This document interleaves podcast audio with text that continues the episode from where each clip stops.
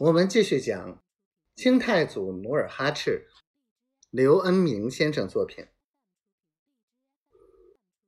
阿玛，老话讲“胜者为王”，你也应该名正言顺的当个满洲的国君呢。皇上与民一样，我并不稀罕。不过鸟无头不飞。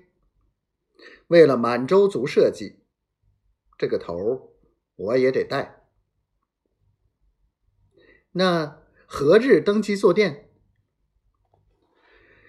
金銮殿还没有呢，上哪儿去登基？说着，努尔哈赤哈哈大笑。那就献咖喱呗！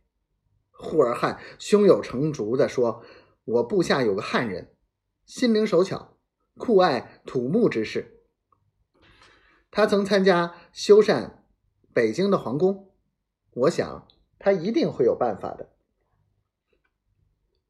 他叫什么名字？邓公池。此人我怎么不知道？因为他是个汉人，我没敢叫他出头露面。不妥，不妥。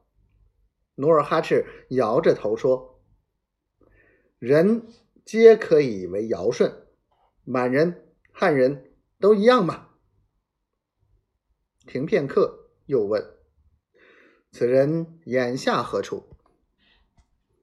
正在我府。这沙盘就是他昨天晚上做的。啪！努尔哈赤一巴掌拍在呼尔汗的肩上，呵呵的笑道。如此巧匠，焉能埋没？努尔哈赤当即派人把邓公池找来。邓公池已近中年，此人博古通今，才智过人。他懂天文，识地理，对古今建筑研究颇深。三年前，在大明皇宫修缮交泰殿。因冒犯监工的太监，被发配到清河服苦役。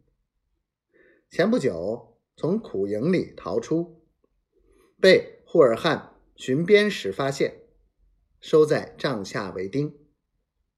此刻，邓公池正在研制新枪。当专差通报说努尔哈赤亲自找他时，他十分感动。连忙整衣束发，随专差进内城，走上魁星楼。